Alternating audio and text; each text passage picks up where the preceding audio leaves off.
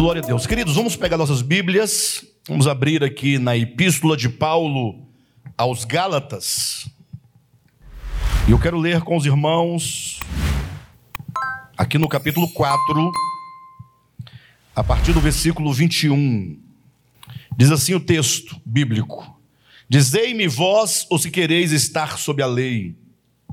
Acaso não ouvis a lei? Pois está escrito que Abraão teve dois filhos, um da mulher escrava, outro da livre. Mas o da escrava, o filho da escrava, nasceu segundo a carne. O filho da livre nasceu mediante a promessa. Estas coisas são alegóricas, porque estas mulheres são duas alianças. Uma, na verdade, se refere ao Monte Sinai, que gera para a escravidão esta é Agar. Ora, Agar é o Monte Sinai na Arábia e corresponde a Jerusalém atual, que está em escravidão com seus filhos. Mas a Jerusalém lá de cima é livre, a qual é nossa mãe. Porque está escrito: Alegra-te, ó estéreo, que não dás a luz, exulta e clama, tu que não estás de parto. Porque são mais numerosos os filhos da abandonada que os da que tem marido. Vós, porém, irmãos, sois filhos da promessa, como Isaac. Como, porém, outrora o que nascera segundo a carne, perseguia o que nasceu segundo o Espírito, assim também agora. Contudo, que diz a Escritura? Lança fora a escrava e seu filho, porque de modo algum o filho da escrava será herdeiro com o filho da livre. E assim, irmãos, somos filhos não da escrava, e sim da livre. Graças a Deus. Queridos, estamos vivendo tempos muito difíceis. Para usar o termo bíblico, um termo mais apropriado, diríamos que nós estamos vivendo tempos proféticos. Talvez a, a insensibilidade dos corações de muitos, talvez a embriaguez que muitos se encontram neste atual momento, nessa conjuntura em que nós vivemos, talvez a mornidão espiritual da Igreja de Cristo e tantas outras coisas que aqui poderíamos colocar, é, possam estar impedindo que nós vejamos de fato a gravidade da conjuntura profética em que nós estamos vivendo. Estava hoje à tarde conversando com um irmão e conversando acerca dessa guerra agora entre a Ucrânia e a Rússia, né? Uh, eu sei que a maioria das pessoas vão sempre, dizer, não, pastor, mas veja, a guerra sempre houve, né? Mas quando nós olhamos a, a história da humanidade, lendo, acompanhando à luz da Escritura, sobretudo da Escritura profética, nós vemos que nós estamos, mesmo avançando, para questões muito cruciais. Não é verdade que sempre houve guerra no mundo, isso é verdade. Mas quando Jesus fala que nós ouviríamos falar de guerras e de rumores de guerras, ele certamente está falando de que as guerras ah, não somente já existiam, mas elas tenderiam a acontecer no mundo de uma maneira cada vez mais rápida e cada vez envolvendo mais e mais nações. Eu sei que cada um de vocês aqui acompanha noticiários, eu sei que vocês, muitos de vocês sabem muito acerca dessa guerra atual, mas quando nós olhamos para uma profecia muito específica, ali de Ezequiel capítulo 38, lógico, logo eu direi para os irmãos qual é o meu parecer acerca disso, mas lá fala de uma guerra né, dos povos do norte, Gog e Magog, contra Israel. Né? A maioria dos estudiosos concordam, acreditam que essa grande batalha anunciada em Ezequiel capítulo 38 será uma guerra ali dos países do norte de Israel, né, abrangendo a Rússia e outros países, contra a nação de Israel. Confesso aos irmãos que eu vejo um pouquinho diferente, né? Talvez esse texto que nós lemos possa elucidar alguma coisa nesse sentido. Mas o que eu percebo é que quando nós passamos, transitamos do antigo para o Novo Testamento, a nossa visão precisa também transitar é, a, observando quais são as mudanças que acontecem no eixo da história à luz de Deus. Ou seja, se até então, nas páginas do Antigo Testamento, prevalecia as coisas mais concretas, mais imediatas e históricas, no sentido literal, quando falava de Israel, quando falava das batalhas contra Israel, acontece que quando nós transitamos para o Novo Testamento, tudo isso ganha uma dimensão uh, simbólico-profética.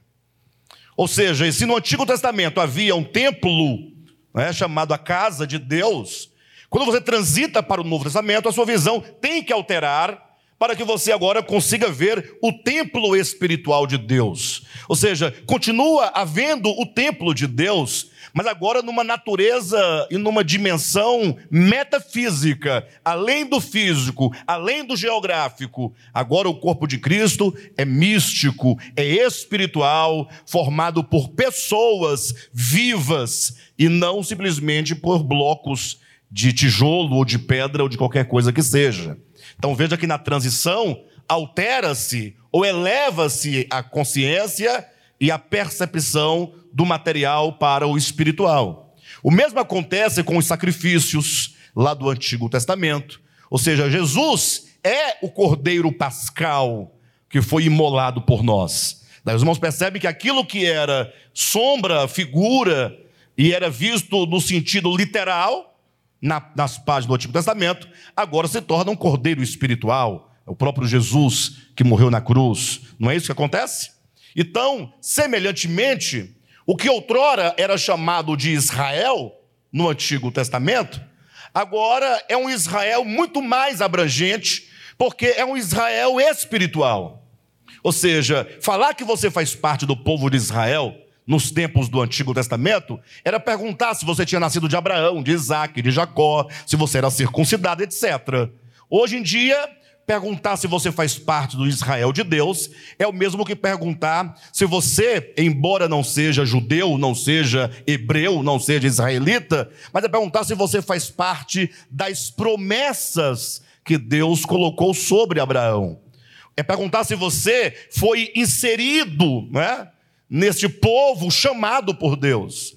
Se você, como um ramo de uma oliveira brava, foi enxertado na oliveira verdadeira. Ou seja, tudo se altera. Então, o Israel que deve ser pensado e percebido e entendido nas páginas do Novo Testamento é sempre um Israel espiritual. Consequentemente, todos os inimigos de Israel no Antigo Testamento são também agora inimigos espirituais. Ou seja, essa grande batalha final de Gog e Magog contra o povo de Deus, né? Isso vai acontecer muito em breve. Nós estamos caminhando não para um desfecho em que as nações se reunirão contra uma nação chamada hoje de Israel, mas estamos caminhando para um tempo em que todos os homens maus e perversos porque a, a, o problema do pecado, o pecado está amadurecendo e está ganhando forte consistência na humanidade, de modo então que logo virá a, a apostasia, o período em que aqueles que são de fato maus hão de se revelar e de se mostrar como tais. É no ambiente da apostasia que se manifesta o anticristo, para então perseguir todos aqueles que porventura estão na fé, na fé da verdade, na fé do evangelho, na fé de Jesus Cristo. Então, os tempos que nós vivemos são tempos muito difíceis. E não há o que fazer ou o que falar, não podemos falar nada diferente, senão sempre que nós ministramos a palavra de Deus, nós convidarmos a igreja é, de modo que cada pessoa, cada irmão, olhe para dentro de si, em razão da iminência dos tempos. Olhe para dentro de si. Ou seja, quanto tempo nós ainda teremos? Essa é a grande questão. Será que nós teremos tempo suficiente para nós pensarmos naquilo que efetivamente vale a pena? Porque já observaram como que nós vivemos muito alienados das coisas que de fato vale a pena. E nós estamos, nós somos muito dados e nos entregamos com muita facilidade para tantas e tantas coisas que são, que é a maior parte de todas as coisas que não tem um valor eterno, não tem um valor real. Até mesmo as coisas lícitas. Porque quando a gente fala desse assunto, uh, logo a pessoa pensa em que, não, mas eu não estou adulterando, né? Não, mas eu não estou a gente pensa em alguns pecados, algumas questões bem específicas que foram colocadas como a marca do pecado. Mas a Escritura nos ensina claramente que, mesmo as coisas lícitas, quando elas ocupam ou nos ocupam completamente, quando essas coisas lícitas nos usurpam, no, quando elas ganham de tal modo o nosso coração, que nós passamos a viver em função delas, essas coisas se tornam coisas pecaminosas e coisas perversas. Basta que você se lembre das palavras de Jesus Cristo em Mateus capítulo 24. Ele diz que os dias da vinda do filho do homem serão como nos dias de Noé. Noé é um nome tão batido, né? Noé é um nome tão antiquado. Quem quer saber de Noé? não é? Noé viveu lá no início da história humana, nem sabe lá se ele existiu de fato. Ouvimos a, a, esse nome e, nós ignoramos completamente. Mas pare um pouco e ouça as palavras de Jesus. Os dias da vinda do Filho do Homem serão como nos dias de Noé. O que, é que você tem que fazer neste momento? É perguntar como foram os dias de Noé. A questão aqui é espiritual, não é questão de arqueologia, não é questão de história, de geografia, não é ficar debatendo se houve ou não houve o dilúvio, se o dilúvio foi global ou se foi local. Não é ficar debatendo se acharam ou não, ou não encontraram a arca de Noé, né, dentro lá sobre o Monte Ararat. Não, não são essas questões. Infelizmente, vocês que sabem, que acompanham a internet, vocês sabem que quando se discutem esses temas, as pessoas querem saber dessas coisas sem futuro, não servem para nada. Ah, encontraram a arca de Noé, tá, e aí? E agora? Ah, não, não encontraram a mentira. Sim, e agora? Ah, o dilúvio foi global. Não, não, foi local. Sim, mas a pergunta que nós devemos fazer, nós não fazemos. É Jesus dizendo assim: olha, vocês que querem saber sobre os dias do filho do homem, sobre os dias da sua vinda, vocês que desejam estar atentos e alertas a esses últimos acontecimentos, porque vocês desejam participar da parousia do Senhor, da manifestação do Senhor, vocês precisam identificar o tempo nos quais essas coisas acontecerão. Como foi nos dias de Noé, assim também serão os dias da vinda do Filho do Homem. E a pergunta é exatamente essa: como foram os dias de Noé? E o texto lá é claro, Jesus repete as palavras né, lá de Moisés, lá do Gênesis, dizendo: nos dias de Noé, as pessoas estarão buscando incessantemente a Deus, estarão com o coração contrito, voltadas, pensando muito mais na vida eterna que na vida imediata estarão preocupadas com as coisas reais, vitais, né, as coisas fundamentais da existência. É assim que diz lá o texto? Mas parece que é isso que diz lá. O que, que diz o texto de fato? Jesus fala, ora, como aconteceu nos dias de Noé, o mesmo, o mesmo espírito, a mesma inclinação, a mesma tendência, o mesmo comportamento estará ocupando o coração das pessoas nos dias finais da história humana. Ele disse: Olha, as pessoas estarão se casando. Pastor, mas eu sempre soube que o matrimônio é digno de honra dentre tantas outras coisas, ou todas as coisas, seja digno de honra o matrimônio e o leito sem mácula. É, mas calma, por isso que você tem que atentar para o que Jesus está dizendo. Elas estavam se casando, elas estavam se dando em casamento, elas estavam comendo e bebendo, e olha que comer e beber é, são elementos da própria oração que Jesus nos ensina a fazer. Pai nosso que estás nos céus, né? o pão nosso de cada dia não é para comer? Ele não ensina nós orarmos sobre o comer? Por que, que agora ele está dizendo que as pessoas estarão comendo e bebendo? Qual é o mal? Me responda. Que há de comer e beber, inclusive, faça na sua casa um churrasco e me convida, e eu vou comer com você. Então, qual é o problema de tudo isso? Comendo, bebendo, casando-se, dando-se em casamento. Aí o livro de Lucas vai aumentando a lista, dizendo: ah, plantavam, colhiam, edificavam. Poxa, tudo coisas lícitas, tudo coisas boas.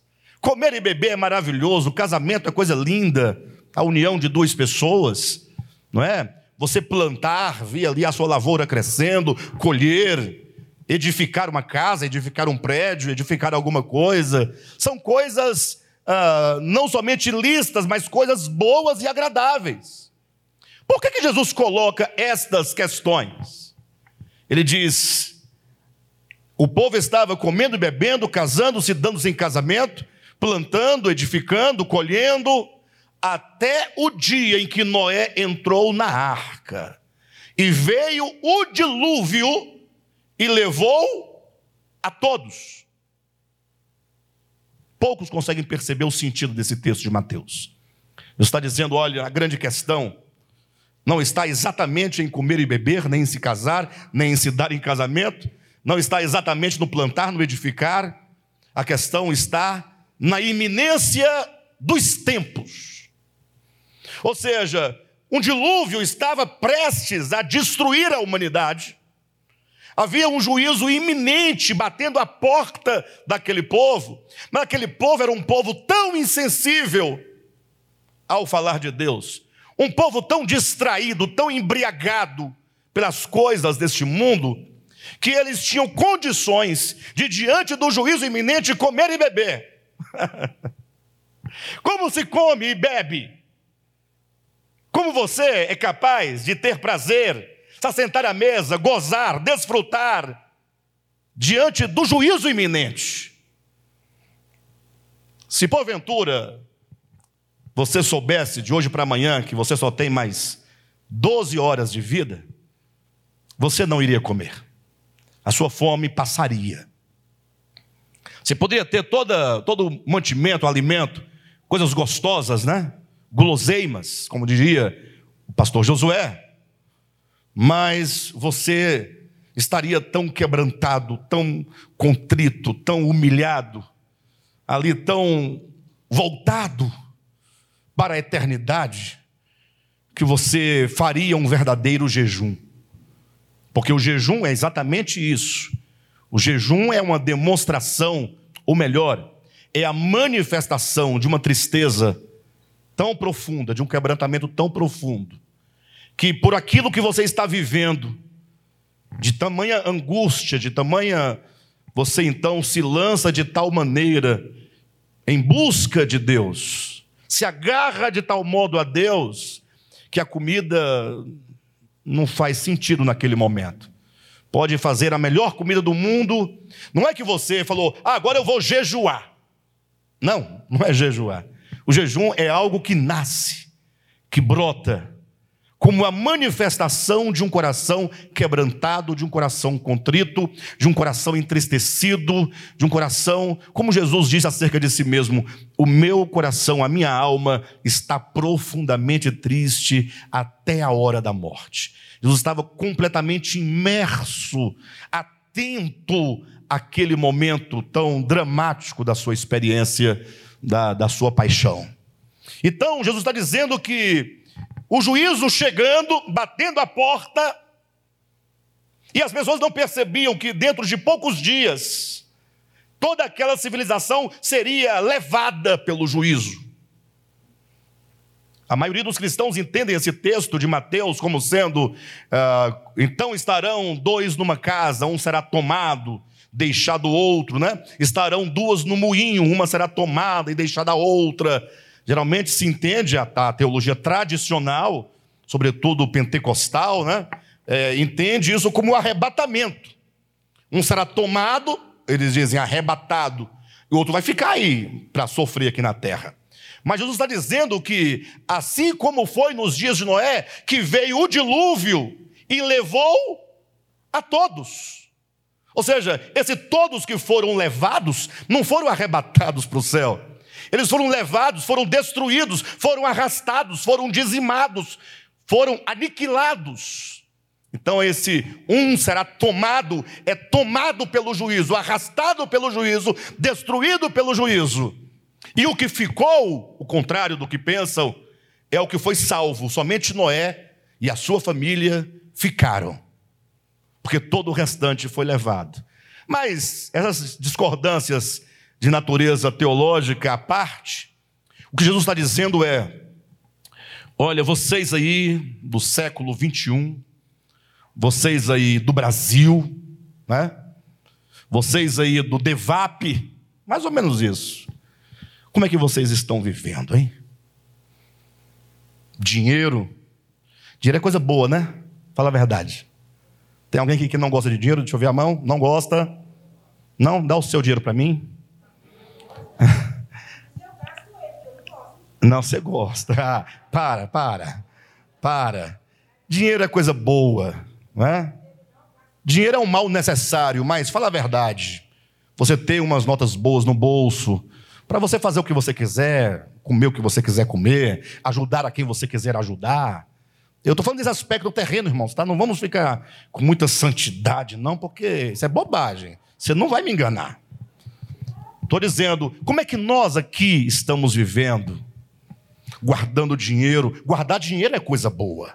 Puxa, se você puder guardar 30% do seu salário todo mês, como uma reserva, não é? Bom, maravilha, parabéns.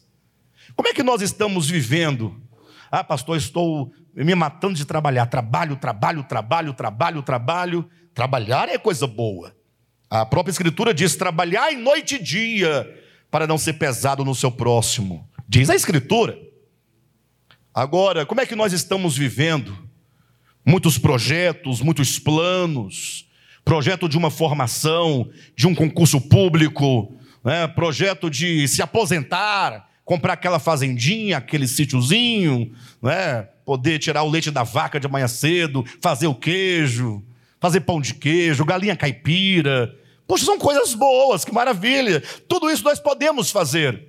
O que Jesus está perguntando é: será que você está vivendo em razão, ou melhor, vivendo em função dessas coisas? toda a sua vida, toda a sua energia, de modo que você não percebe que existem coisas mais importantes do que aquelas. Coisas que vão determinar e vão definir a sua transição para a eternidade. Você escapou do Covid porque não saiu de casa.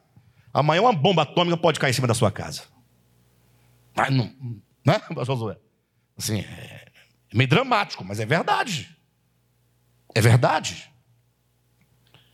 Eu ouvi uma frase há muito tempo atrás, que para mim faz todo sentido. Já falei umas quatro, cinco vezes sobre essa frase. Uma pessoa, falando em termos de profecia, disse: os últimos acontecimentos serão rápidos, serão muito rápidos. Essa, essa ideia, essa frase faz todo sentido porque você está confiando, como diz lá no, na segunda epístola de Pedro, no capítulo 3, como que você dissesse, não, as coisas estão como estão desde o princípio da criação. Tudo parece normal, é, nada se altera. A guerra sempre houve, fome sempre houve, né? a briga da Rússia lá com os Estados Unidos não é novidade para ninguém. Desde a Segunda Guerra Mundial, Guerra Fria e tudo mais, todo mundo sabe, todo mundo já estudou, todo mundo dá aula sobre esse assunto. Legal, mas e aí? A grande questão, queridos, é exatamente o fato de que nós precisamos a valorizar, atentar, precisamos despertar. Paulo, quando escreve aos Tessalonicenses, na sua segunda epístola, ele diz: Ora, irmãos, todos vocês estão cientes de que o dia do Senhor virá como ladrão de noite. Entretanto, quando ele continua ali a discorrer o assunto, ele diz: Vocês, porém, não serão pegos de surpresa. O como um ladrão à noite não é para a igreja, porque Paulo parte do pressuposto, porque vocês não estão embriagados, como aqueles que estão acordados na madrugada. Ele diz: Vocês não estão dormindo. Ou seja, você, Paulo parte do princípio ou parte da hipótese de que nós estaremos o quê? Despertos. Quando eu falo embriagado, eu me refiro à embriaguez, e quando eu falo dormindo, eu me refiro ao sono do pecado, deste mundo perverso, das coisas lícitas que nos ocupam e nos distraem. Quando Jesus disse que os dias da vinda do Filho do Homem seriam como os dias de Noé, ele está dizendo: você talvez esteja preocupado com tantas coisas, está esquecendo do principal. Mesmo as coisas boas e lícitas, elas podem ser o grande vilão na sua experiência. Pastor, e agora? O que fazer diante disso? É você parar um pouco. Verdadeiramente, de fato, estou falando. Parar, parar mesmo. Sentar uma hora na sua casa, com sua família. Primeiro sozinho, depois com a família. Aí você vai aumentando o círculo né, de pessoas com quem você pode compartilhar. Primeira coisa é você parar e começar a considerar a sua fragilidade humana. Em todos os aspectos, em todos os sentidos. Começar a considerar que amanhã, amanhã mesmo, você poderá precisar de algo que você nunca cultivou, que você nunca perseguiu, que você sabia, mas que você não dava a mínima. Vocês viram agora, semana passada, ou foi retrasada, a tal da Paulinha Abelha, né? Uma moça bonita, moça nova, uma vida toda de sucesso, sucesso, sucesso, aí no mundo da música, né? De repente, passou mal, foi para o hospital, Aí descobriu lá que estava com um problema no cérebro, depois não era mais cérebro. Pronto, morreu de rins. No prazo de duas semanas, a pessoa que estava no palco, cheia de luzes, ou sob as luzes né, do, do palco, agora não está mais. Acabou. Então é preciso que nós é, nos humanizemos mais e comecemos a pensar sobre as coisas essenciais. Não pare de comer e beber, não pare de, de dançar, não pare de se divertir, não pare de construir, mas coloque todas essas coisas no segundo plano, abaixo daquilo que é mais importante. Jesus disse: Buscai, pois, em primeiro lugar o reino de Deus e as demais coisas. Coloque isso definitivamente no teu coração. Só existem duas coisas segundo Deus. O reino de Deus no primeiro plano. E depois seguem as demais coisas. As demais coisas é qualquer outra coisa que não seja o reino de Deus. Pastor, mas e aí? E aí? E a mensagem de hoje, né? A mensagem de hoje que é em Gálatas capítulo 4, né? Qual a relação de tudo isso? É que quando nós vamos pensar acerca da nossa vida, nós precisamos de ter um norte, ter um horizonte. Você não pode ficar pensando vagamente, vai dormir e depois não pensou nada, não refletiu nada. Temos que pensar que os tempos que nós vivemos também, não somente são tempos proféticos que nos levam à reflexão, mas são tempos de muita graça. Muita graça. Você não sabe que tempo você está vivendo de tanta graça, de tanta bondade divina, de tanta misericórdia divina? Quando nós lemos a epístola de Paulo aos Gálatas, para um bom entendimento dessa epístola, você tem que logo entrar, ao entrar na epístola, você ter uma compreensão de que todo o argumento, toda a explicação que Paulo nos traz dessa epístola parte do pressuposto do antes de Cristo e do depois de Cristo. O que era antes da cruz, como agora é depois da cruz. Então, ele vai trabalhar no capítulo 1, capítulo 2, capítulo 3, capítulo 4, capítulo 5, até o capítulo 6. Ele trabalha nessa perspectiva, mostrando que a humanidade toda na sua história, ela se divide claramente em antes de Cristo e depois de Cristo, não numa mera questão de calendário, né? porque quando se fala antes de Cristo, depois de Cristo, você pensa no calendário que mudou, né? agora uma nova contagem dos tempos. Não, Paulo está dizendo o seguinte: que antes de Cristo, toda a humanidade vivia um período de menoridade. Bonita essa expressão, né? Período de menoridade. Aí, para que ninguém tenha dúvida do que ele está dizendo, Paulo mesmo vai dar, aqui no mesmo capítulo 4 de Gálatas, ele vai trazer a metáfora de uma pessoa, uma criança. Ele fala de um filho herdeiro. Se é um filho herdeiro, ele tem um pai rico. Né? Então, um pai que tem um filho. Esse filho é herdeiro do seu pai, mas esse filho, embora ele seja herdeiro, preste atenção, embora seja dono de toda a propriedade que pertence ao pai, o fato de ele ser menor lhe priva do direito de administrar e de gastar e de usufruir de toda a riqueza do pai. É dito que essa criança, esse filho, ele está sob os cuidados de curadores, sob o cuidado de pedagogos, que estão ali eh, administrando pela criança essas riquezas, até o tempo determinado pelo pai, que é o tempo da maioridade. Quando a criança atinge a maioridade, ela agora se liberta de tudo aquilo que a limitava. Observa o contexto. Uma criança tem tudo, mas, diz o apóstolo Paulo, não tem nada. É como se não tivesse, tendo como se não tivesse. Vocês podem se lembrar de algum exemplo? Tendo é como se não tivesse? Tem alguma coisa que vocês vão lembrar. Fala, Silvinha. Apóstolo Paulo. É, pode ser, mas não é. Não é o que eu quero ouvir. Perfeito? É aquele típico exemplo do filho mais velho do pai que tinha dois filhos ou do irmão mais velho do filho pródigo. Qual foi o grande argumento dele quando ele chegou em casa e viu seu pai fazendo aquela grande festa. Falou, pai, não estou entendendo. Eu estou aqui contigo, nunca te traí, nunca te desrespeitei. Estou agora, inclusive, vindo do campo. Estava trabalhando para ti, para a tua empresa, para a tua indústria, para a tua fazenda.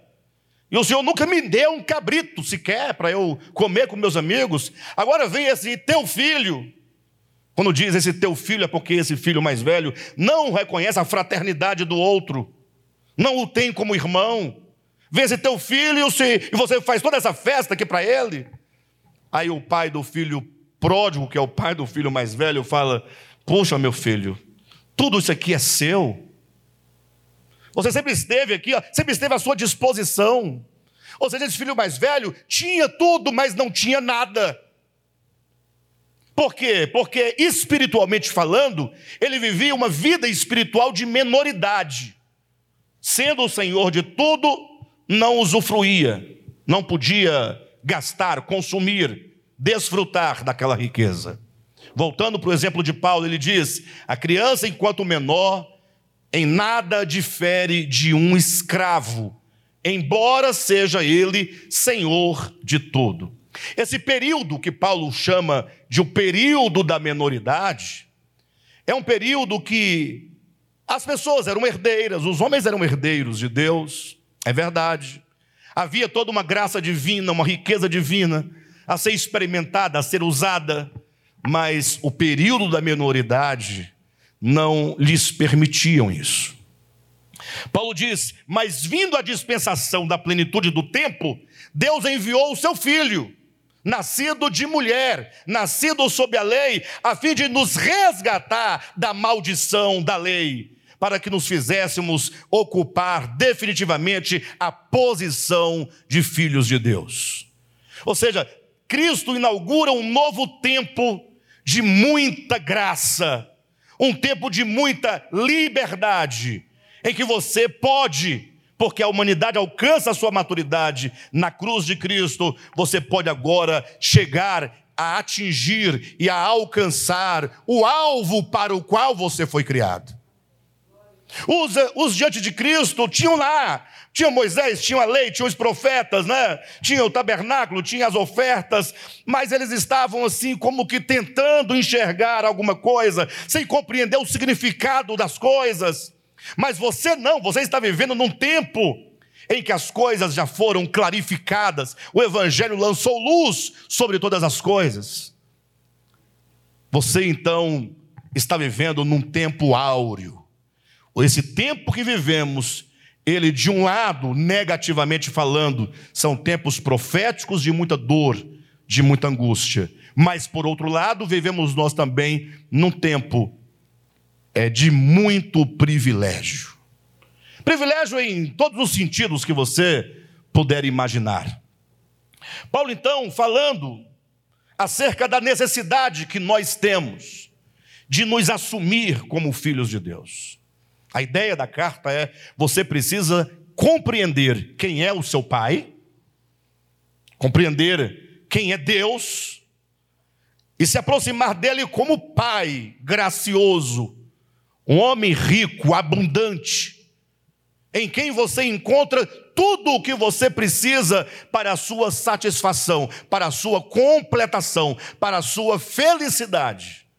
Mas não entenda completação, felicidade, com umas coisas mesquinhas que você, que nós aqui julgamos ser a bem-aventurança. Não, ele está falando de uma plenificação interior que te eleva a um nível de paz interior, a um nível de compreensão acerca de quem é Deus, acerca de quem você é, acerca de quem é o seu próximo, de quem, uh, de todas as coisas boas que vão nos aperfeiçoando que vão nos fazendo evoluir, crescer, expandir a consciência. E quanto mais isso acontece, mais você vai sentindo o gozo, a alegria da salvação de Deus dentro de você. Mas não é a alegria daquela salvação, não, não vou mais para o inferno, agora eu vou para o céu. Ah, eu estou feliz porque não vou para o inferno, vou para o céu. Para de bobagem.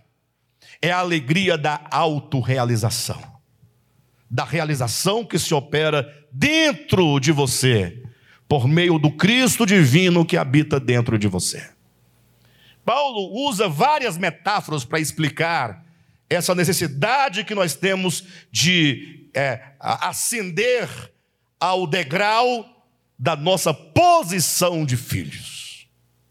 Essa carta aos Gálatas é para dizer assim: olha, vocês todos que estão aí cuidando de porcos, que estão aí fora da casa do Pai, distantes, Olha como você está vivendo.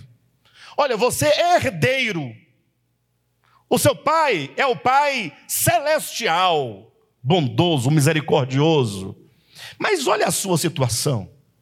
Essa carta poderia ser carta ao filho pródigo. No sentido de falar assim: olha, você precisa, em algum momento, lembrar-se de algumas coisas. Primeiro, se lembrar do seu pai. Segundo, se lembrar da casa do pai. Terceiro, você tem que se lembrar de quão bom é viver na casa do pai. Quão prazeroso. Porque esse filho, quando sai de casa, ele vai em busca de quê? De liberdade. Mas só agora, na escravidão dos seus próprios pecados, na escravidão sob o senhorio daquele dono de porcos, é que ele descobre que a verdadeira liberdade só está mesmo na casa do Pai e não onde ele achava que poderia estar. É porque nós confundimos o conceito de liberdade. Nós queremos ser livres, mas é no sentido de querermos nos tornar escravos das nossas próprias paixões. Nós achamos que se podemos fazer qualquer coisa, então é porque nós somos livres. Não. Você, na verdade, pode fazer qualquer coisa segundo os ditames e as correntes e as algemas que a sua carne te obriga a realizar. E você muitas vezes não pode dizer não à carne, porque ela está ali como um, feitor, como um senhor te escravizando naquela condição. Essa carta aos Gálatas poderia ser uma carta endereçada ao filho pródigo, dizendo: Olha, você tem um pai, você, portanto, é filho, você tem uma casa, e essa carta te convida a voltar. São parábolas, né? São parábolas. Você precisa entender isso no contexto da sua vida.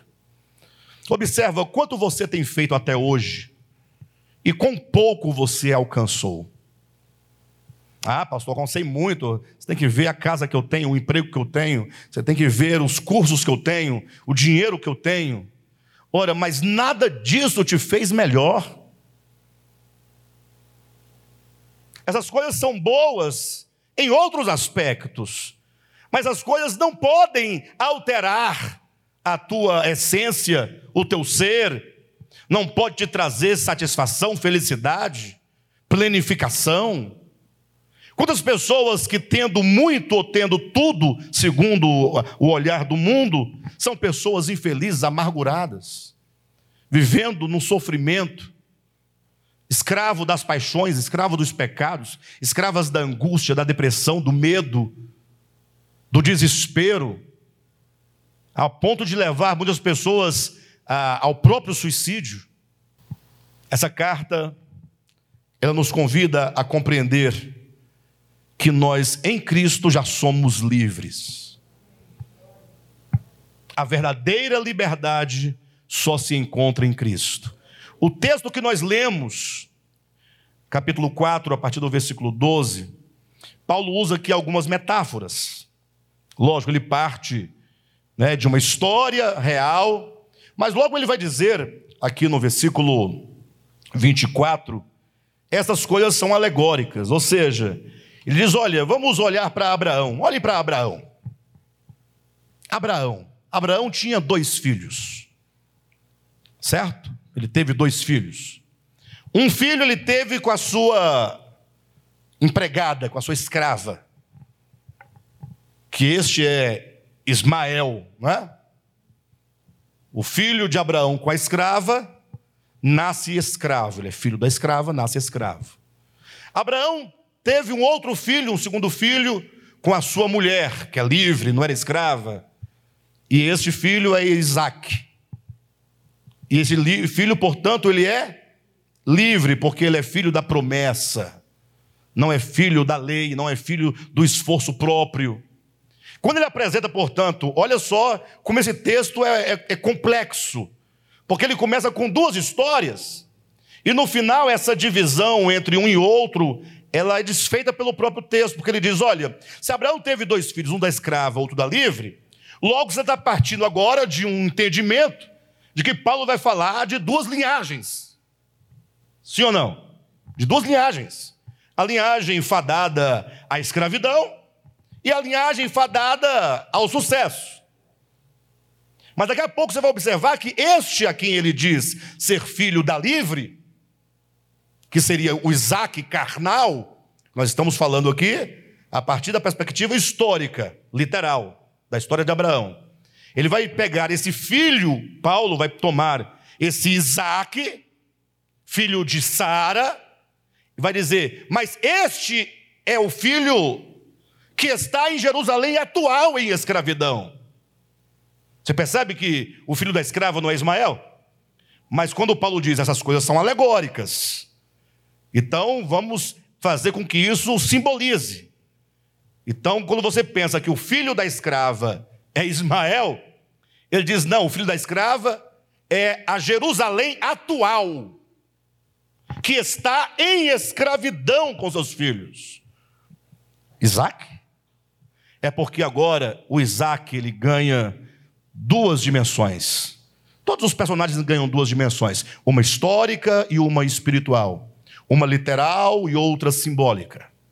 De modo então que Paulo diz: olha, o filho da escrava, ele sempre será escravo. Não foi assim que aconteceu? Deus falou a Abraão: manda embora a escrava com seu filho, porque de modo algum o filho da escrava será herdeiro com o filho da livre. Agora, Paulo, ao desenvolver esse pensamento, ele diz: Vós, irmãos, Vós, irmãos, não sois filhos da escrava, mas sois filhos da livre. Como entender isso de maneira prática?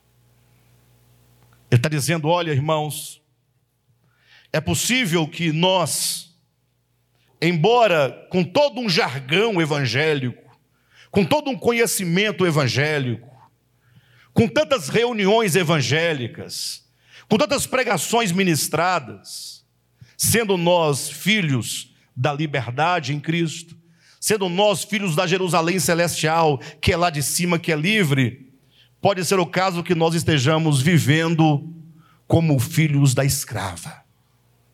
E ele diz: Olha, não tem jeito, você nunca vai herdar as promessas, enquanto você se fizer passar por filho da escrava. Em outras palavras, você precisa de libertação. Você precisa começar a entender que existem muitos grilhões dentro de nós que nos amarram. E a única maneira de nós nos libertarmos, não existe outro caminho.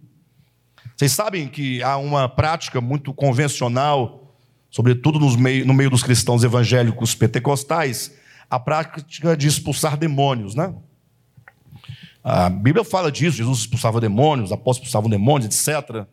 Mas quem viveu lá sabe, né? Quem viveu lá sabe. Eu vivi muito lá, no meio pentecostal, nasci no meio pentecostal e cresci lá dentro. Se percebe claramente que libertação, libertação mesmo, quase nenhuma.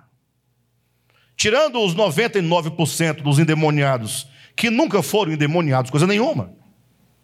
Eles eram escravos ali de uma mente débil, precisavam de ajuda, de orientação. Sai daí, camarada, levanta, toma um banho, bora, reage. Vamos arrumar um emprego, vamos endireitar a vida. O camarada está tá com a vida tão ruim que ele quer nem que seja aparecer na igreja lá, gritando. Tem aqueles outros que, pode ser o caso, que seja uma possessão. Mas o fato é que hoje cai endemoniado, amanhã cai de novo, na semana que vem cai outra vez. Não é? E depois de nunca mais cair nesse sentido, continua caído a vida inteira. É porque Jesus falou que a verdadeira e a única libertação só acontece por meio do conhecimento da verdade. E conhecereis a verdade, e a verdade vos libertará. Amados, quando você pensa na sua própria experiência, talvez você diga assim: Poxa, pastor, mas eu acho que eu estou tão longe, sabe, dessa beatitude, dessa santificação, dessa posição de filhos. Pastor, porque eu vejo tanta fraqueza, é, tanta inclinação, tanta dificuldade para amar, para perdoar, para fazer as coisas boas do Evangelho. O Evangelho é lindo, pastor, mas eu não sei, talvez você esteja melhor do que eu, mas eu não consigo. Sabe por que você não consegue? Sabe qual é a força que tá, está te prendendo nessa condição? É a força do engano. Ou seja, se você conhecer a verdade, a chave que abre as cadeias, do pecado que te prende, a chave, a chave que abre toda a cadeia de opressão, de angústia, é o conhecimento da verdade, é a verdade de Deus. Pastor, e o que é a verdade de Deus? A verdade de Deus é a verdade que ele tem, que ele fala, que ele declara acerca de você. Você foi criado à imagem e semelhança de Deus. Ou seja, se existe alguma coisa real dentro de você, é o próprio Deus. Essa é a única realidade que existe. O problema é que você está enganado, porque te disseram que você estava longe de Deus, que você, que Deus não, não habitava o teu ser, que você não tinha mais condições nenhuma. E tudo isso são palavras que vão fazendo você acreditar no engano. Ao passo que Deus diz: Filho, se você entender que você é filho, que você tem um pai, que você pode alcançar a posição de filho, é só você começar agora a dar a devida atenção àquilo que eu, no caso Deus, diz acerca de você. Você foi criado à imagem de Deus.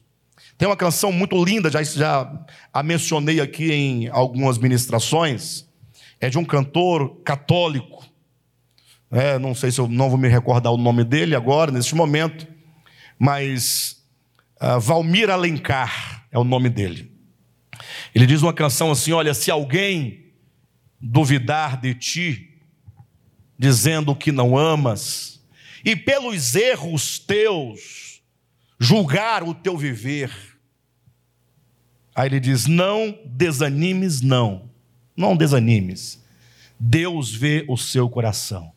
A música começa dizendo de pessoas que duvidam de você, que chancelam você, isso vai se sedimentando na sua alma e você vai confessando essas coisas perversas, e vai confessando essas mentiras, e daqui a pouco você está no emaranhado de mentira, julgando ser aquilo que Deus não disse que você é. Quem disse foi o diabo. E então a canção, ela continua, não vou me recordar toda a canção, mas num dado momento o cantor, o autor da canção, diz que, na verdade, na verdade, o que há de verdadeiro dentro de você é o próprio Deus, é o amor de Deus. E, portanto, amar para quem tem o próprio Deus, que é amor dentro de si, é a coisa mais natural possível. Ou seja, se você pensa que o amar é o impossível, na verdade o amar é o natural. O que é ser filho da livre?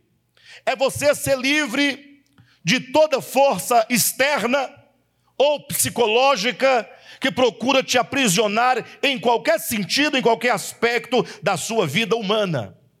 É lógico que as pessoas elas preferem entregar a condução das suas vidas a terceiros. É tão fácil você. É, eu ouvi, inclusive, a semana passada, uma pessoa falou assim: Olha, você é o responsável pela alma do fulano. Eu falei: Eu? Responsável? Não pode ser. Não faz sentido. Olha que as pessoas elas preferem dizer assim: olha, quem manda em mim é o pastor. O pastor que tem que determinar, que tem que mandar, que tem que acontecer, porque assim ela tira de si toda a responsabilidade. Ela se escraviza num sistema religioso, ela se escraviza numa doutrina, num dogma, porque me parece que a escravidão é uma espécie de, é, de uma prancha em alto mar. Você está naufragando. Ao invés de você começar a nadar e fazer alguma coisa, não. Você se apoia ali e fala: pronto, agora eu estou seguro. Aqui eu não largo, aqui é o meu porto, é onde eu, eu posso viver, sobreviver. Ou seja, a escravidão tira de você a sua responsabilidade. Ser livre é você se entender como um filho de Deus, compreendendo a Deus, compreendendo a, a Escritura, compreendendo o próximo, e você começar a partir de então a tomar todas as decisões da sua vida, sobretudo as decisões que se referem a Deus. O que é ser filho da escrava? É você viver sob escravidão, conferindo os seus fracassos aos outros, aos acontecimentos, à igreja, ao governo, porque assim você não desfruta de nada, mas também não se sente responsável por nada. A liberdade para a qual Deus nos convida é a liberdade de uma vida em maioridade. Mas não é a maioridade nem dos tempos, nem a sua própria de 18, 21 anos, mas é a maioridade, é a maturidade da sua consciência, do seu coração. Nós teremos ganho muito se vocês, se todos nós, ao sairmos daqui, sairmos pensando, é, eu preciso retomar a, as rédeas da minha vida. Porque talvez a sua vida esteja à deriva, sua vida espiritual. Problema no casamento, chama quem? O pastor. Para quê? Não, o pastor vai resolver. Resolver? Você já viu o pastor resolver a vida de alguém? Se o pastor foi da sua casa e a sua vida resolveu, não foi ele, foram vocês, marido e esposa, que decidiram ouvir os bons conselhos das Escrituras, ouvir o que diz o Evangelho. Porque se Deus resolvesse problemas de casamento, vamos colocar é, desse modo, não haveria casamento falido. Sim ou não? Ah, pastor, ore para Deus, para Deus restaurar o meu casamento. Como? Será que o seu casamento está assim porque Deus não quer restaurá-lo? Quer dizer que Deus não quer. Está tudo acabando, acaba um aqui, acaba outro lá. Ai, Deus, Deus não quer. O que Deus mais quer é que você tenha uma vida próspera, frutífera, abençoada, solidificada em verdade. É o que Deus mais quer. Ah, pastor, ora para Deus me dar força. Ah, então você não tem força porque Deus não te dá força? Eu tenho que ficar pedindo, Senhor, ó, ajuda lá, pai, dá força. Deus, ah, agora não sei, calma. Estou envolvido com outras coisas. Vou pensar, vou pensar se eu dou ou não forças para aquela pessoa. Veja que tipo de evangelho que nós recebemos. Tudo é responsabilidade de Deus. E como nada está acontecendo, esse Deus está igual o Deus de Baal, né? Quando, ou melhor, está igual os profetas de Baal, quando diziam a Elias, né? né? Não, melhor, é o contrário. Está igual o, o, o, Deus Baal, quando Elias dizia para eles, é, orem mais alto, pode dizer que ele esteja viajando, ou esteja dormindo. A impressão que dá é essa. Tem pessoas, inclusive ateus, que falam assim: olha, o problema de vocês, crentes, é que vocês não desconfiam que vocês estão orando para o vazio, porque vocês oram, oram, pedem, pedem e nada acontece. Ou seja, se você está pedindo, pedindo, diz que Deus é bom, é misericordioso e nada acontece, então esse Deus ele só pode não existir. E ele está certo no argumento. Agora, se você entender que você você é quem tem que se apropriar do Evangelho. É você que tem que comer o Evangelho, entender o Evangelho, para que esse Evangelho se torne espírito e vida dentro de você. O que é espírito e vida? É uma coisa estranha que você não tem e vai passar a ter? Não, é quando o Evangelho se torna um só com a sua própria carne, com o seu próprio espírito, com o seu próprio coração. Quando você come o Evangelho, você absorve o Evangelho e você então se mistura tanto ao Evangelho na sua mente, no seu coração, nas suas vontades, nas suas emoções, que o Evangelho se torna uma coisa só. O Evangelho se torna espírito, o Evangelho se faz carne em você. É o momento em que o Verbo se faz carne na sua própria existência. Quando você assim faz, tomando, se apropriando das palavras de Jesus Cristo, aí você percebe que a solução sempre esteve na sua mão. Sempre esteve aí. Pastor, mas e agora? Eu peço ou não peço para Deus restaurar o casamento? Não. Não, não. É bobagem e perda de tempo. Ué, então está tudo acabado? Não. Comece a pôr em prática o que Jesus ensinou. Não há espaço para divórcio, para separação, para contenda, para inimizade. Onde existir ali o Evangelho de Jesus Cristo, que liberta as pessoas. E nesse sentido, foi Ele próprio quem te libertou, mas Ele não o fará sem que você abra a porta do coração e diga: Senhor, pode entrar dentro do meu coração. Eu não estou dizendo que Deus não liberta, quem liberta é você próprio. Não. É Deus quem liberta. Quando você ah, toma posse, se apropria da graça divina, de todo o poder divino, da palavra divina, a sua vida começa a mudar a sua vida começa a mudar. Eu digo isso porque ah, eu mesmo, ah, como todos vocês, né, já passei e ainda passo, né, mas passei muito por altos e baixos na vida cristã. A minha vida andou um pouco é, reta, direita, aparentemente forte, quando eu não compreendia muitas coisas. Quando eu comecei a compreender, a vida começou a balançar. Vai de um lado, vai de outro, vai, vai acabar tudo, vai destruir tudo. Até que Deus abriu o meu entendimento para que eu visse exatamente onde estava o problema. Então, hoje você pode simplesmente fazer como diz o apóstolo Paulo. Se nós somos filhos da graça, se somos filhos da livre, se somos filhos da promessa, por que, que nós não nos apropriamos dessas coisas? Por que não viver livres em Cristo Jesus? Por que não se libertar de todos os feitores? Por que não nos libertar de todos os guias externos que ficam te conduzindo de uma ideologia para outra ideologia? Hoje defende isso, amanhã defende aquilo outro, né? Tudo manipulado né, para que você possa sustentar o império daquela pessoa que te oprime, que te escraviza. Não, queridos, vamos dar o testemunho para o mundo de que o Evangelho é o poder de Deus para a libertação de todo aquele que crer.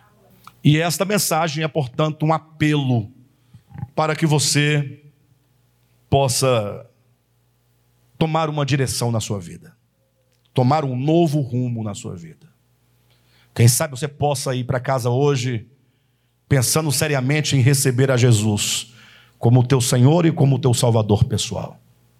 Não como um gesto de mão, não vindo à frente, mas de repente você descobriu, puxa, eu fui um religioso minha vida toda, eu fui um crente a vida toda, um evangélico no sentido pejorativo, histórico da palavra.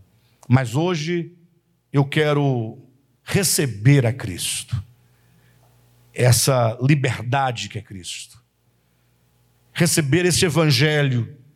Eu quero ser governado pelo Evangelho. Eu quero comer o Evangelho, eu quero viver o Evangelho, eu quero expressar o Evangelho, crendo que de fato a única verdade é o Evangelho de Jesus. Não creia nas tuas fraquezas. Não creia nos teus pecados. Não creia em nada que não seja essencial dentro de você. O que é essencial é o próprio Logos, é o próprio Cristo dentro de cada um de nós. Só Ele é real. Por isso que é dito: conhecereis a verdade, a verdade vos libertará. E se, pois, o Filho, que é a verdade, vos libertar, verdadeiramente sereis livres. Vamos em busca dessa liberdade, queridos? Hein? Vamos sair desse Egito velho? Essa Babilônia velha? Que tal?